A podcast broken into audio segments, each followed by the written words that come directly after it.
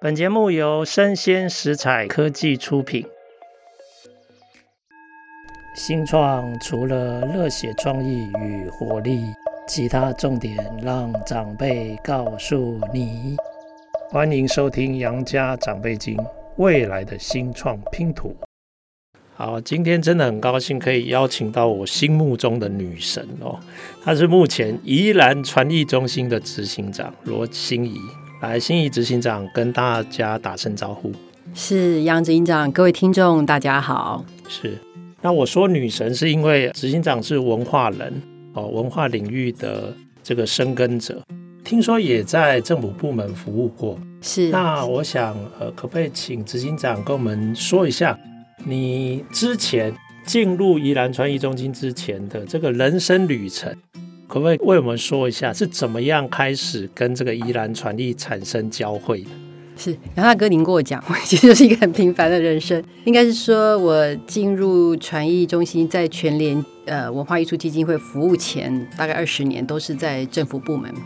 那政府部门主要都是在筹建博物馆，包括最早的南洋博物馆筹建。到后来进入文化部所属的台湾历史博物馆的筹建工作，然后中间也有担任过教职，最后呃在五年前因缘际会下进入了全联基金会，然后目前在宜兰传艺中心服务。是。哎，那从公部门要到宜兰传艺中心，其实它背后这个基金会的背后，事实上是企业集团嘛？是。那这算是蛮大的这个生涯的转弯嘛？是。可不可以跟我们分享一下，你那个时候要考虑哪些层面，然后最后做这个转弯的决定？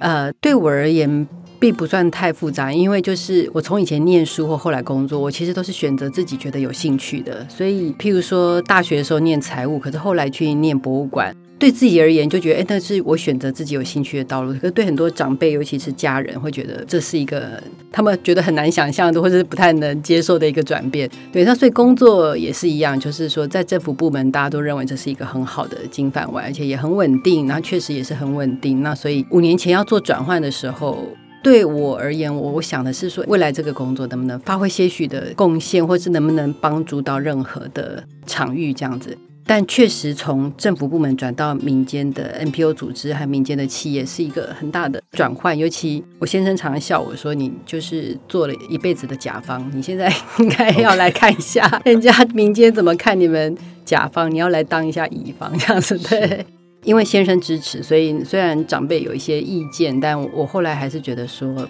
给自己一点时间试试看。假设能在这个场域上能帮到一些，那我们就可以继续来试试看，这样对，继续来做。那时候的心态有没有觉得是要离开原本的舒适圈？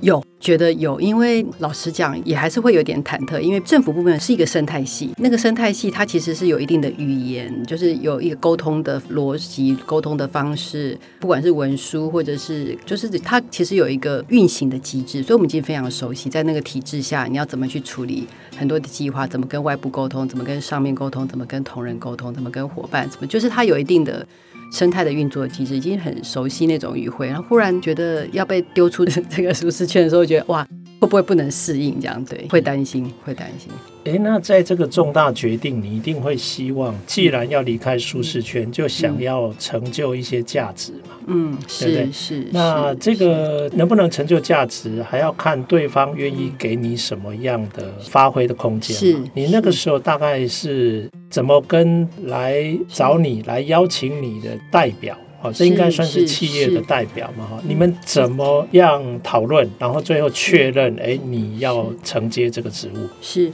呃，我跟全联集团本身并不熟识，所以他们也是透过人，呃，透过我们熟共同熟识的人来跟我接触。那共同的这一位的前辈，他就跟我讲说啊，因为全联集团刚接下传艺中心这个 ROT 的案子，然后。呃，大家都很努力想把事情做好，但他们希望找一个人稍微有一点点不同的特质，包括他可能要跟宜兰这个当地脉络有点关系，宜兰的脉络。第二个，假如能做过博物馆更好，假如有博物馆的脉络更好。第三个，假如是政府部门的话更好，因为他们觉得跟政府打交道是一件不是他们熟悉的语言，而且对他们来讲相对的是辛苦，觉得这个就是毕竟民间有民间的语言，政府有政府的语言，所以假设有宜兰的背景、博物馆背景、政府的背景的话，这样的人可能是他们现在阶段会需要的人。这样对，后来想一想，就是因为我也很爱宜兰，所以我就觉得，嗯，那就试试看这样。哦，好巧，好像几乎这个位置是为你而设，就是刚刚好凑巧，很也很对宜兰很有感情，因为对当初在做兰博的筹划筹划。对，那当他当初找你的时候，是因为承建这个 ROT 案嘛？对，那看起来这个整个营运团队就要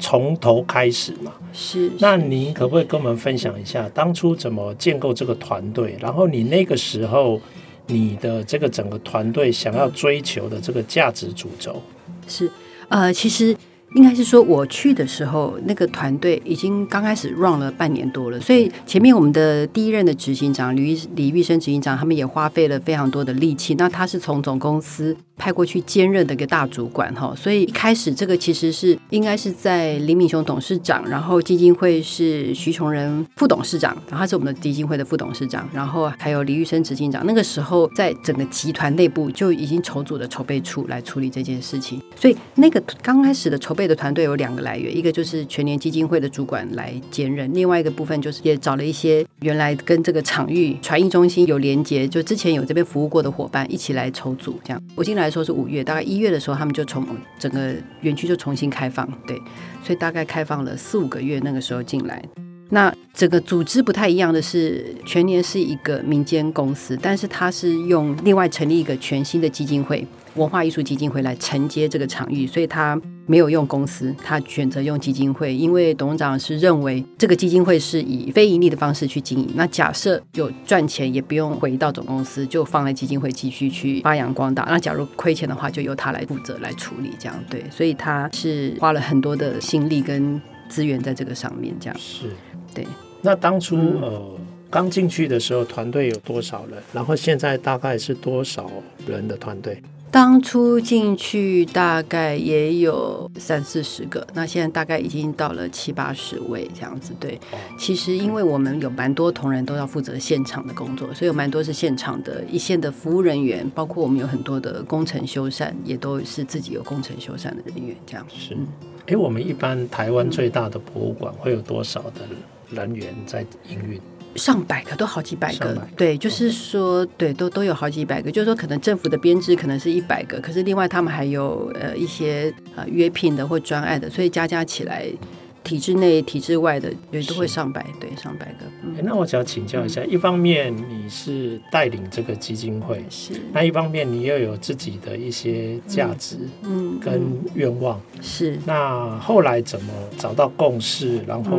定下这个基金会，还有整个宜兰传艺中心的营运方向。是，其实当初这个基金会成立的时候，它就有一些核心的愿景。是，这个愿景，其实我们每天早上，我们基金会同仁都有晨会，我们大家都会念，所以几乎那那个就真的都深植脑海，这样子，就是传承传统艺术，共创善美生活。那传承传统艺术这一块，其实政府用了非常大的心力在做这一块，所以这一这一块其实。呃，我们比较不担心，但比较困难其实是后面那一那个阶段的事，就是怎么样把传统艺术融入生活这件事情，我们觉得还是最大的挑战。对，所以这个是我们未来希望能达到的一个愿景。然后，但我们整个运作的核心其实是三大块：工艺、民艺跟表艺，就是工艺。然后民俗艺术跟表演艺术这这三块其实是整个 content 的三大块。那所以整个基金会而言，就是要跟政府一起携手来接力，就是说传统艺术这个东西如何把这个饼做大，不要越来越萎缩，而是能让它不止被传承下来，甚至它进入民众的生活。这件事情是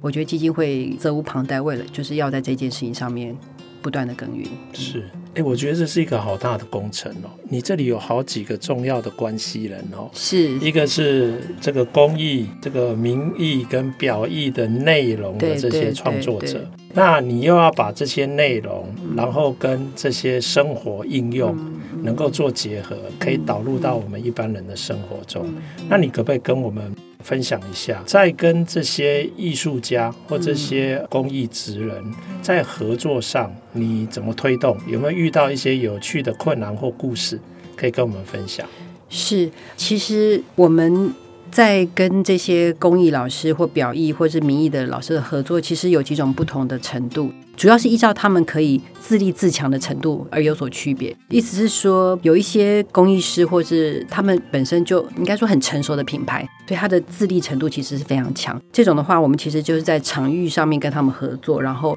让他进入我们这个场域，然后在这个里面去共创传艺有关的一些 content。那这种的话，就是包括像我们很多的，不管是做玻璃的，或者是做琉璃的，或者是做木工的，然后蓝染的，这些很多都是非常成熟的品牌。像这些老师，我们基本上就是跟他的品牌做合作，让他进入这个场域，去创造共同的品牌。那第二个，包括我们的饭店也是比较成熟品牌，包括我们之前。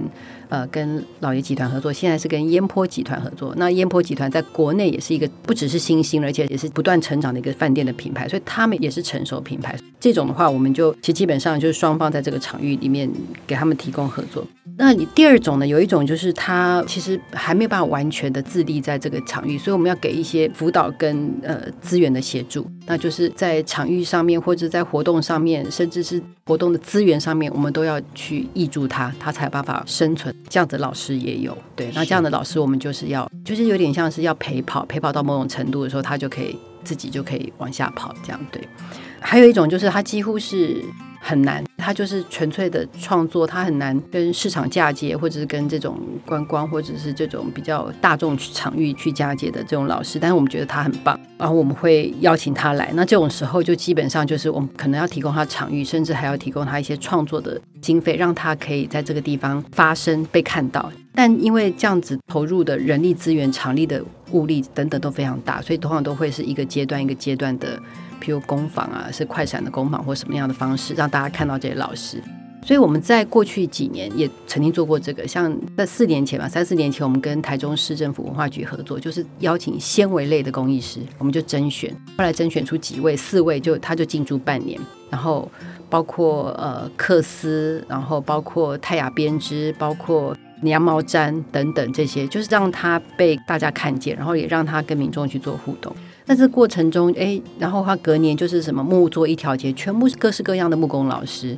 对，然后做刨刀的或做大木作的小木作的什么都有。所以在这过程中很有趣的是，我们发觉每一次的合作都会留下一到两位的老师，他们觉得说，哎，他们想走出他们原来的舒适圈，他们自己本来的工作室，他们想要尝试看看能不能继续留在传艺。像这种老师，我们就花的资源人力会最多。所以像刚刚讲的，就是说我们譬如说纤维类的，我们第一年就留下了现在目前的人间国宝。那个时候他还没有被指定为人间国宝，就是克斯的黄兰叶老师。那时候我们去邀请他的时候，他也是觉得在台中的工作室好好的，然后日本订单接不完，他真的没有需要走出他的舒适圈这样。但我们就跟老师说，你做日本订单，但一辈子台湾有多少人知道这项非常珍贵的传统工艺？要不要到传艺来做推广，甚至可以让更多民众知道？那老师因缘际会也被我说服了，然后我就跟老师说：“你就来试试看，半年嘛，就试试看。”所以后来来之后，半年结束之后，我就跟老师说：“要不要留下来看看？你用一个不同的方式搬更多的织布机，然后让更多人了解。”那我觉得也很感谢黄兰叶老师，就在这过程中成功的被我们说服，然后他也真的就后来他又觉得说：“嗯，他要留下来，他要试试看去做另外一个传承推广这件事情。”所以在这个过程中，哎，也让一些年轻人开始成为他的工作的伙伴，然后留在这边，包括他的二代，他的儿子志峰也投入传艺这一块，这样，所以他就因为这样子的，我们第一年的这个计划，第二年、第三年到现在都还留在我们园区，对，是对，所以他就等于在我们园区有了一个他自己的另类的工作室，然后平常就有一些年轻人，然后甚至我们也协助他跟罗东社大。我请校长过来看，然后后来顺利开了一个社大的课程，所以变成一个社大的特色课程。因为全台湾没没有人开课思这样的课程，对。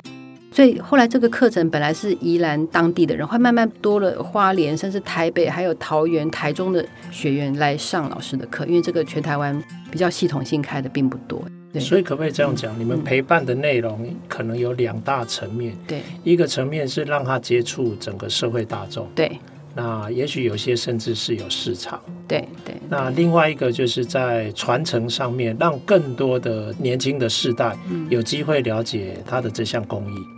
是，就是说我们提供了可能场域跟一些可能创作的一些协助，这样费用的协助。而让他在这边跟面对大众。是，然后因为很多老师他在工作室，他不一定需要面对大众，对，那他们就会发觉说，哦，原来怎么样跟大众接触，怎么样让大家对这个工艺了解，这第一个。第二个就是像黄兰叶老师，他也因为有这个场域，他开始接触到很多年轻的伙伴，后来现在就成为他工作室的伙伴。是。对，所以那些人本来是学员，对这个有兴趣，可是最后学着学着学，学了很多年之后，他们就变成老师的工作伙伴，甚至他们在跟老师怂恿说，就搬到宜兰来 住这样子。是。哎，执行长，我请教一下，嗯、我以前也尝试要接触一些传统工艺，嗯、那我都发现师徒之间常常有很多情节啊。那有时候徒弟会怪师傅看薄，嗯、然后师傅会对徒弟有很多意见。嗯、你在这个陪伴跟育成辅导的过程里面，会遇到这一类的情况吗？嗯，应该是说。杨大哥讲那个可能确实有存在，但是我们刚好遇到的，其实因为我们遇到这几个刚好是老师，他就是希望他只要不藏私的这种，对，像黄兰义老师，他就觉得哦，他希望所有东西就让年轻人去去去发挥，所以刚好他比较不是这一类的。但确实有一些老师会觉得某一些关键的东西必须要低传的或者什么的，对，确实会会有一些分别。不过我们遇到这几个老师是还好，是还好，对，尤其是黄磊老师，他他是比较宽大，他就是一个大姐大姐头，就是那种比较大辣辣的大姐头，然后人很也很好，然后也很朴实，对，所以他没有太多的。一些太多复杂的心思啊，简单讲，应该是我我们觉得是这样。了解，很棒。嗯，哎，那这样的话，我请教，因为你刚才说你们的呃，跟职人跟艺术家合作有两个不同的群体嘛，一个是成熟的品牌，对对，另外一个可能是程序上面还要再给予一些协助或陪伴的这些艺术家。嗯，那。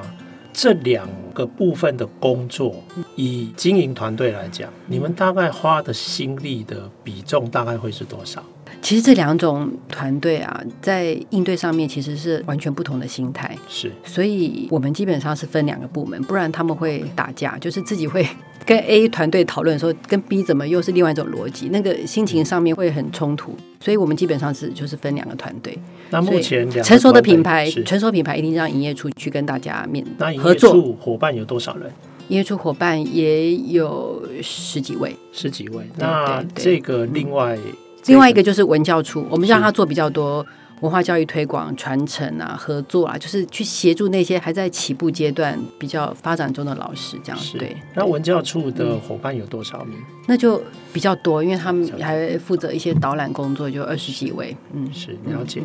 那我请教，呃，这两个部门的伙伴，他们的专长有没有不一样？有，基本上我们三大部门嘛，还有一个就是负责工程修缮总务的部分。对，这三大部门，其实大家应该是说大学学的可能不太一样，不过在后来职场上，其实都。都不是近亲繁殖，都是很多跨域的，对，所以我觉得这部分学什么倒是还好，都大家都是各个科系都有，只是说这三个部门的工作逻辑是不太一样，这样子，对对对。哎，你可不可以跟我们举一个例子，就是这个成熟的品牌，嗯、然后跟传艺合作，嗯、那你们的这个成果，事实上你个人认为是很有价值，或很有里程碑意义的专案，嗯、可不可以跟我们分享一下？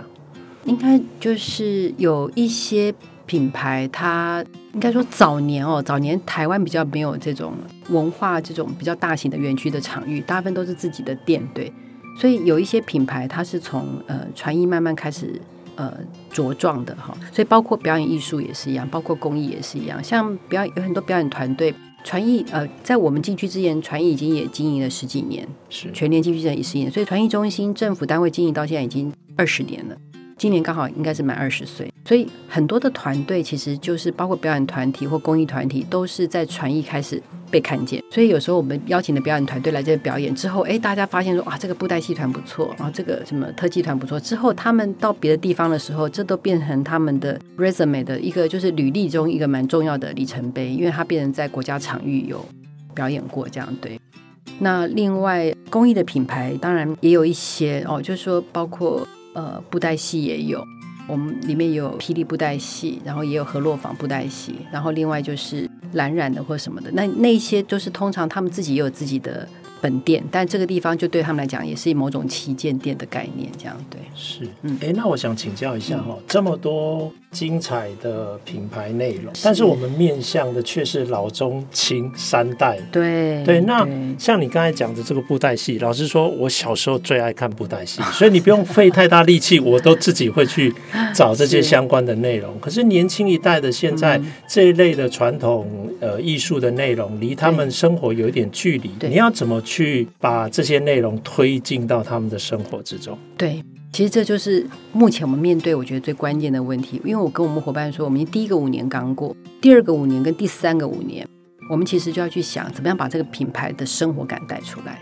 还有就是那个仪式感带出来，因为假设没有这个品牌，大家都还可以过得，就是他没有觉得传艺这个东西对他的生活有加分或有关联性，或是对他的很多的记忆的仪式感，或一些特殊时刻的记忆，或是那个仪式感没有被创造出来，其实这个东西就会离他渐行渐远。对，所以这个东西也是我们现在一直想要去在下一个阶段，就下一个五年跟下一个十年，我们要希望能突破，就是把那个。共创善美生活这件事情，怎么样把传统艺术带入生活感这件事情，我们觉得要强化。对，那其实过去我们每一年政府单位跟我们都有在做观众调查，我们也发现，其实我们的观众的年龄。有在下降，对，以前大概四十到四十九岁为主，现在已经是三十到三十九，甚至还更更下面这样，对，所以我们的年龄层已经比以前在往下降了，对，一直在往下降。那那是不是代表说你们的团队也要非常了解，对不同的世代要用不同的转译的语汇来跟他们沟通？对，其实我们团队最老就是我了。所以就是，所以我们基本上都是跟不同世代的伙伴，就是六年级、七年级、八年级，现在可能九年级都快出来了。对，你身份证拿来我看一下。我是五年级。哦，那我也是。OK OK，好 好。对对对。可不可以再说一下？就是因为我现在发觉年轻人要 approach 他，要接触他们用的呃形式，常常会是我们比较不熟悉的形式。比如说，他们呃喜欢实境游戏、密室逃脱，甚至现在有很多新的媒体等等。呃，你们团队有在有人在负责这一方面的一些探索跟研究吗？是园区有密室逃脱，刚好就有，是是对对。然后，但是我们就是结合是一些可能像《西游记》或者是一些不同的历史故事，或者是一些民俗故事去做，所以有甚至还做呃十二生肖实境解谜这样子，对对。所以这些确实就是像杨大哥说的，都是年轻人去发想的。假设我们就觉得这个，我们就不会想到这些。我好奇哦，哎，你们团队最年轻的是几岁？跟我女儿一样大，就是那种二十几岁，对对对对，我就觉得哇，可以做妈了，对，是，对，好，哎，不错，真的很有趣，哎，那我现在想要问第三个关系人，除了艺术家，除了这个品牌应用的这些场域的消费大众，对，那你还有一个重要的关系人，就是全联，就是这个基金会，是是。哎，你是一个长期在文化领域工作的人，从业的人。嗯、那企业又有企业的思维跟惯性，你们这两种结合，不同领域的结合，你可不可以跟我们分享一些其中的沟通的有趣的事，或者是那些眉眉嘎嘎的故事？确实是全联集团是整个基金会背后最大的支持的力量。不过，以全年来讲，其实传译这个东西是他们第一次跟政府单位打交道。因为一般我想很多的民间企业都都是这样子，觉得尽量跟政府保持一个等距的安全距离，其实会做事情上面比较可以专注在想要做的事情上面。那但是。五六年前，一个因缘际会下，全年接下了这个东西，但这个本来没有在他们的那个蓝图规划里面，就是一个一个很特别的缘分。然后呃，总裁进来，然后呃，全年接下这个。但是这件事情对全年虽然是一个意外的相遇，但是我们李敏雄董事长也是，他也是跟我讲，他说，要么我们不要接，要接了我们一定要做到做好这样子。对，所以他只跟我说，你放手去做，不要担心。然后因为他知道我们很担心财务报表，财务报表突然间沉重。财务绩效，对对对对对对，但是我们真的很感谢他，就是他没有用这个一直来在那边耳提面，他反而是问我们说，哎，有没有做不到位的，品质怎么样，外部的评价怎么样？他就很在意，就是因为他觉得这个东西绝对不是拿来获利的，那全年要获利，绝对也不是靠这个东西，一定是我们企业本体的东西，所以这个东西对他而言而言就是一个企业要投资在 NPO 组织一个非营利的公益事项里面做的事情。所以这个东西绝对不是帮企业获利，但是一定要帮企业加分。就是说，在不管在形象上、公益上面这些事情，就是我们还是要设法在正面这件事情上面多一些投入。所以多做一些文化的公益，多做一些社会公益，这件事情是总公司非常的支持的。对，所以现在其实集团呢是非常授权让我们独立运作，但是他在几个部门里面会全力在背后协助我们，包括像行销部门、人资管理部门，然后还有一些营业的门市啊、法务啊这些，其实就是在背后 support 我们。可以做一些呃联合的，然后另外就是我们有将近一半的董事都是内部重要的高阶主管，所以这些部分就是都是对基金会来讲就会变成是一个很重要的背后的支持。所以董事长他可能在资金上面做支持，那其他部门的主管跟伙伴就是在他们的公司治理那个专业上面去撑住我们这样。对，是诶，因为我这些年投入心力在 ESG 这样的事务上。我们讲永续事务，重视环境，重视社会价值、文化价值。然后，企业如果要参与的话，就是他要跳出原来只考虑股东权益的框架，开始考虑到更广泛的利害关系人的这些利益啊。那我们一般认为有两种重要的策略是好用的。第一个就是要跟相关领域的深耕者合作，嗯，所以比如说他找你，我就觉得这是一条对的路线。他找你文化人来经营这个文化相关的基金会。那第二个，我们其实是说，最好这个 ESG 能够跟本业结合，你就不必额外做。你就变成是顺着做。那我想请教一下，在跟本业结合的这个事情上，刚刚有听到一点点蛛丝马迹，比如说，嗯，全年也在经营通路啊。那这些门市的经营、行销的这些专业，他们可以挹注一些资源。那还有没有一些事实上是跟全联的本业是可以更有机的结合？对全联来说，他觉得做起来其实很轻松，而不是额外增加的负担。有没有这样的策略方向在思考？对，慢慢的这几年，就是我们有在想说，怎么样让传艺中心跟基金会是也可以倒过来帮全联集团加分。就是说，当然全联集团是不断在挹注基金会，但有时候我们也想说，也能不能再从 CSR 变成 CSV 这件事情？就是说，全联它不是只是拿资源来投注另外一个跟本业无关的东西，而是说，它投资的这件事情，它倒过来也可以去。挹注本业这件事情，那当然基金会力量比较小，没有办法真的有撼动。但是有一些小事，在一些一些小的专案上面，我们慢慢发觉也有可以互相效力的地方。就是说，其实全年也是每个季度都要打一些不同的行销的策略，对。但是很多的不管是碎时节庆，到后来的那个内容，都要想一个切入点的时候，都会比较辛苦。所以有时候，对我们在传艺上面，我们就想说，哎，那我们这个碎时节庆可不可以跟全联门市来合作？所以像这个部分，我们。行销部门的协理也是我们董事，他都有非常多的创意，就想说，哎，那这个部分我们可以来合作，好，那所以在一些岁时节庆上面，就可以两边就可以互相激荡出一些不同的切入点，然后就会让全年的行销更有一些文化的深度跟民俗的一些不同的内涵，这样子。是，感谢。哎，我今天得到好多启发，而且本来想要问你，就是说未来的发展方向跟愿景，其实执行长已经告诉我了哈，未来的两两个五年，你们是希望让这些传统的文化。可以打进我们年轻世代，那这个就是未来的生活之中，对对，生活的场域。是。好啊。今天真的非常高兴哦，我觉得呃，这个执行长其实是一个宝藏哈，有很多东西可以挖。那我们半小时的时间应该没有办法，好，我们可以呃分期付款好，我们将来再找机会来邀请执行长来上我们的节目。谢谢，好，非常感谢执行长的参加，谢谢杨大哥，谢谢各位听众，谢谢。